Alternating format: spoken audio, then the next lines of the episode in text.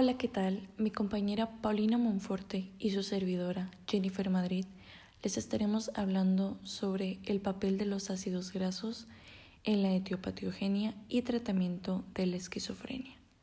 Y comenzando con el tema, ¿qué es la esquizofrenia? Es un trastorno que afecta la capacidad de una persona para pensar, sentir y comportarse de manera lúcida. Se desconoce la causa exacta de la esquizofrenia, pero es posible que tenga que ver con una combinación de factores genéticos y ambientales y de la alteración de las sustancias químicas y las estructuras del cerebro. Además, ¿qué son los ácidos grasos? Los ácidos grasos esenciales son un grupo de nutrientes que no pueden ser sintetizados por el organismo y por tanto deben obtenerse a través de la alimentación. Dado que en sus moléculas contienen varios dobles enlaces, reciben también el nombre de ácidos grasos poliinsaturados. Existen dos familias, la serie del ácido linoleico u omega, omega 6 y la del ácido alfa-linolénico, también denominado omega 3. Los ácidos grasos esenciales intervienen en el mantenimiento de las membranas celulares de los tejidos. Esto quiere decir en la piel, en la retina, en el cerebro, en los vasos sanguíneos, y dan lugar a compuestos con actividad biológica como los eucosanoides, que son las prostaglandinas, tromboxanos y leucotrienos, que participan como mediadores en el sistema nervioso central que este es un factor muy importante debido a que estamos hablando sobre la esquizofrenia, pero más adelante nos adentraremos en ese tema. También actúan en los procesos inflamatorios y en la respuesta inmunitaria. De esta manera, el EPA es el precursor de los eucosanoides de la serie 3 que tienen poca actividad biológica y el GLA de la serie 1 y de las resolvinas de la clase E, que conducen a la resolución de la respuesta inflamatoria. El DHA produce el antigregante plaquetario neuroprotectina D1 y las resolvinas de la serie D, con acción neuroprotectora y antiinflamatoria. La teoría de la membrana fosfolípida, ahora sí, adentrándonos al tema de lleno, esta membrana, en torno a la etiopatogenia de la esquizofrenia, sostiene que una deficiencia en la composición de ácidos grasos poliinsaturados, que también se llaman PUFA, de los lípidos en la membrana neuronal, es un factor relevante en la fisiopatología de este trastorno. Diversos ensayos clínicos evalúan el papel terapéutico de la suplementación con PUFA omega 3 en la esquizofrenia. Una revisión sistemática de la literatura publicada identificó siete ensayos, que son de los que les hablaremos, realizados en condiciones de doble ciego y control con placebo que evaluaron la eficacia de dicha suplementación. Los resultados de estos estudios son heterogéneos. Parte de los datos indica una eficacia moderada de la suplementación con ácido eucosapentanoico en dosis de 2 gramos al día en pacientes con esquizofrenia establecida. Dos estudios se centraron en psicosis incipiente con resultados alentadores a corto plazo. Sin embargo, los estudios que reclutaron mayor número de pacientes no advirtieron diferencias respecto a placebo. Actualmente, el tratamiento de la esquizofrenia se basa en los fármacos antipsicóticos y en la mayoría de los casos su uso adecuado permite controlar y prevenir las, las exacerbaciones psicóticas agudas que puedan presentarse. Sin embargo, la eficacia general de estos fármacos es limitada y aunque los psiquiatras disponen de buenos fármacos antipsicóticos, no disponemos aún de un buen fármaco antiesquizofrenia, porque como sabemos, pues esta enfermedad no tiene una cura y su tratamiento con antipsicóticos se encarga de controlar más los síntomas. Aún así, aproximadamente un 30% de los pacientes no presentan una adecuada respuesta clínica a los antipsicóticos y la falta de respuesta sigue más a un patrón heterogéneo que unos criterios uniformes en estos pacientes.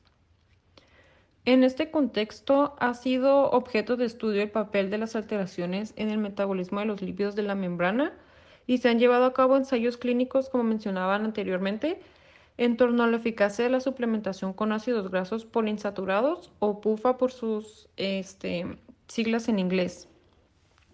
Estos son ácidos grasos esenciales y son compuestos lipídicos que no pueden ser sintetizados por el cuerpo y que por lo tanto hay que aportarlos por la dieta como mencionaba Jennifer. Y a su vez también son componentes de los lípidos de membranas neuronales que modifican la actividad de algunas enzimas ligadas a la membrana y a la actividad de los receptores dopaminérgicos. Y también, como sabemos, pues el mecanismo de acción de los antipsicóticos es bloquear los, los receptores dopaminérgicos. Bueno, pues estos PUFA también participan en la señalización neuronal y son relevantes en el neurodesarrollo. Entonces, por esta razón, nosotros les estamos hablando sobre los PUFA como un tratamiento alterno en la esquizofrenia. Y esto también está avalado ya que algunos investigadores que han aportado evidencia sobre la existencia de, de anomalías en el metabolismo de los lípidos de la membrana en la esquizofrenia han encontrado concentraciones reducidas de algunos PUFA en pacientes con esquizofrenia, principalmente de unos ácidos grasos como el ácido araquidónico y el ácido docosahexaenoico. Y estos hallazgos se han visto replicados en estudios con pacientes que no recibían un tratamiento antipsicótico. También se ha visto un incremento del estrés oxidativo relacionado con un incremento en la peroxidación de los PUFA de las membranas neuronales que podrían conducir a una disfunción o incluso a la muerte neuronal. Y bueno, estas situaciones y otras más han incentivado el desarrollo de ensayos clínicos que evalúen el papel terapéutico de estos ácidos grasos como de los omega 3, principalmente los productos enriquecidos con ácido eicosapentaenoico o el DHA y bueno, se han publicado, como mencionaban anteriormente, eh, siete ensayos clínicos y estos son sobre la eficacia del tratamiento como suplementación de PUFA en monoterapia para el tratamiento con la esquizofrenia. Y de estos eh, siete estudios, tres de ellos los resultados eran favorables a la intervención y en cuatro realmente no se tenían diferencias significativas respecto al grupo placebo.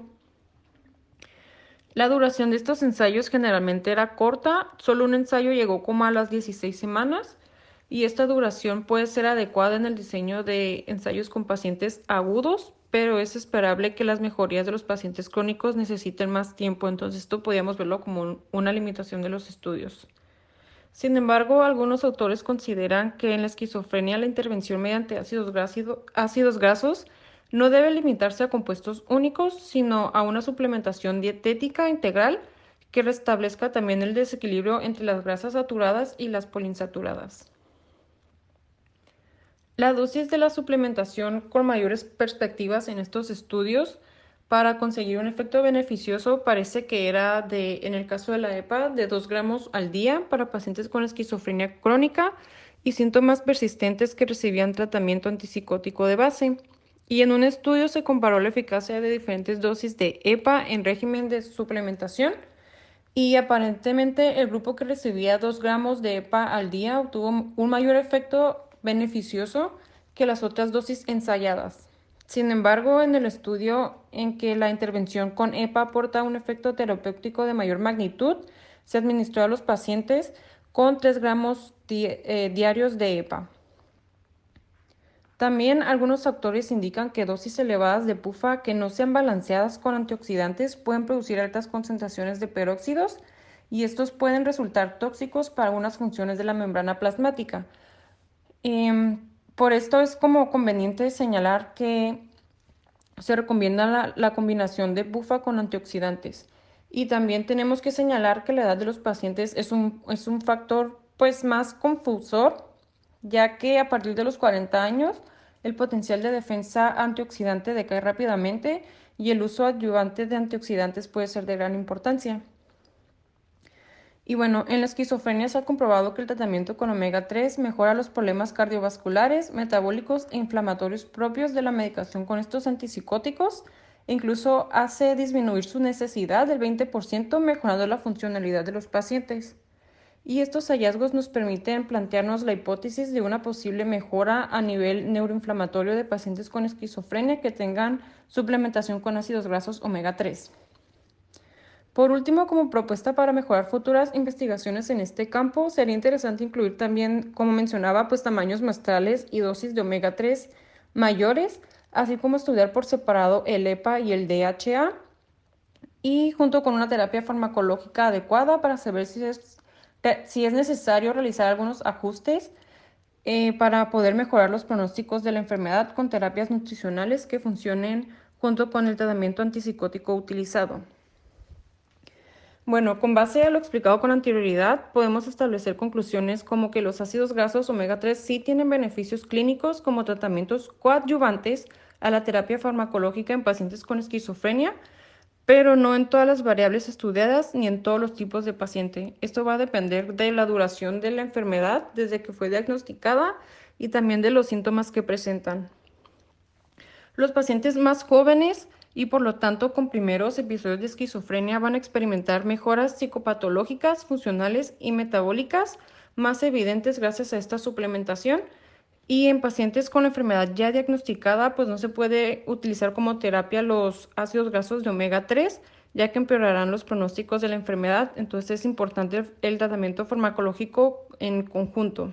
Y también es importante realizar más estudios que analicen la interacción entre los antipsicóticos del omega 3 para averiguar qué fármaco es más eficaz para potenciar el tratamiento coadyuvante nutricional en la esquizofrenia.